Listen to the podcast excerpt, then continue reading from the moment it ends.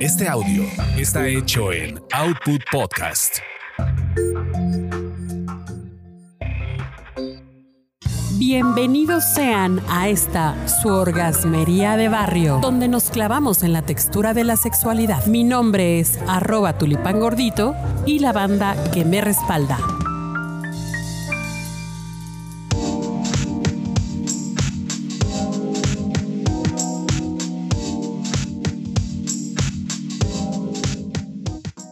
Amigos, amigas y amigoes, oigan, pues con harto gusto de estar de nueva cuenta aquí con ustedes en esta orgasmería, pues les traigo una información que, que pues, puede sonar controversial, oigan, y es que navegando por la web me encontré a una TikToker, ahora ya no son youtubers, ahora ya, o, o podcasteros, ahora son TikTokers también, una TikToker que se dice que es una psicóloga, se llama Paola Olmos, por si la quieren buscar por ahí en esa red social de su preferencia. Ella dice y asegura que el porno te afecta la mente, sí, cómo no, sí. Si ya estás menso, si ya estás tarado, si ya estás mensa, tarada, te vuelve más o te pone muy mal.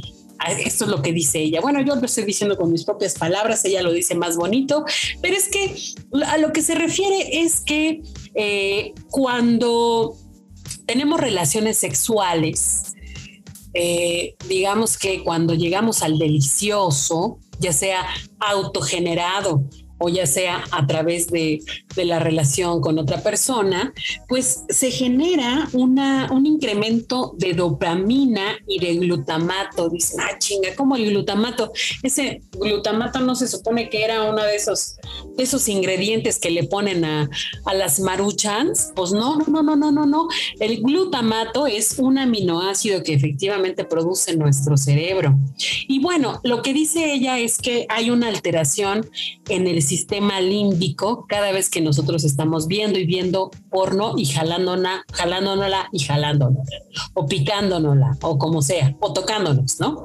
¿Por qué dice esto? Bueno, el, el, sistema límbico está en nuestro cerebro, incluye el tálamo, el hipotálamo y la amígdala central allá por donde dicen aquellas personas espiritualosas que está como que la amígdala, que es así como el tercer ojo, la conexión con el creador, ¿no? Bueno, ese sistema regula las emociones, regula la memoria, regula el hambre y los instintos sexuales.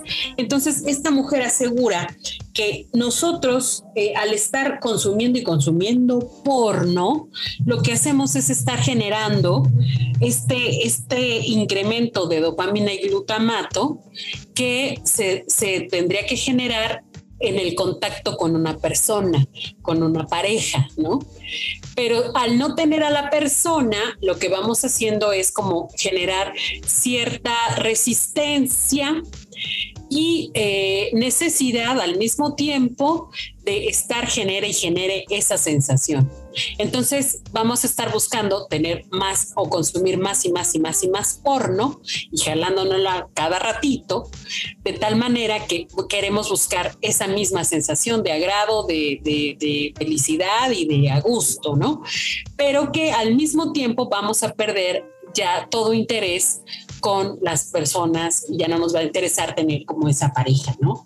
O sea, eh, como que, como decían por ahí en mi barrio, lo mío, lo mío es la chaqueta porque yo nomás tengo sexo para socializar, ¿no? Pero bueno, cada quien, ahora sí que cada quien, yo ahí se les pongo la, la, la, información. Aquí ya saben que nosotros estamos siempre a favor del rico, delicioso y de todo aquello que lo promueva y lo haga más agradable. Pero siempre y cuando, pues todo sea con moderación, igual que cualquier cuestión adictiva si ya dejas de trabajar, dejas de comer, dejas de hacer tus actividades normales, rutinarias para poder estar dedicándole al porno, pues entonces, ay sí, atiéndete, chico, chica, chicoe, porque no está correcto, no es, no es lo mejor. Así es que disfrutan del delicioso, del porno y de todo lo que tengan que disfrutar, pero siempre atiéndanse algunos, algunas señales que no están chidas.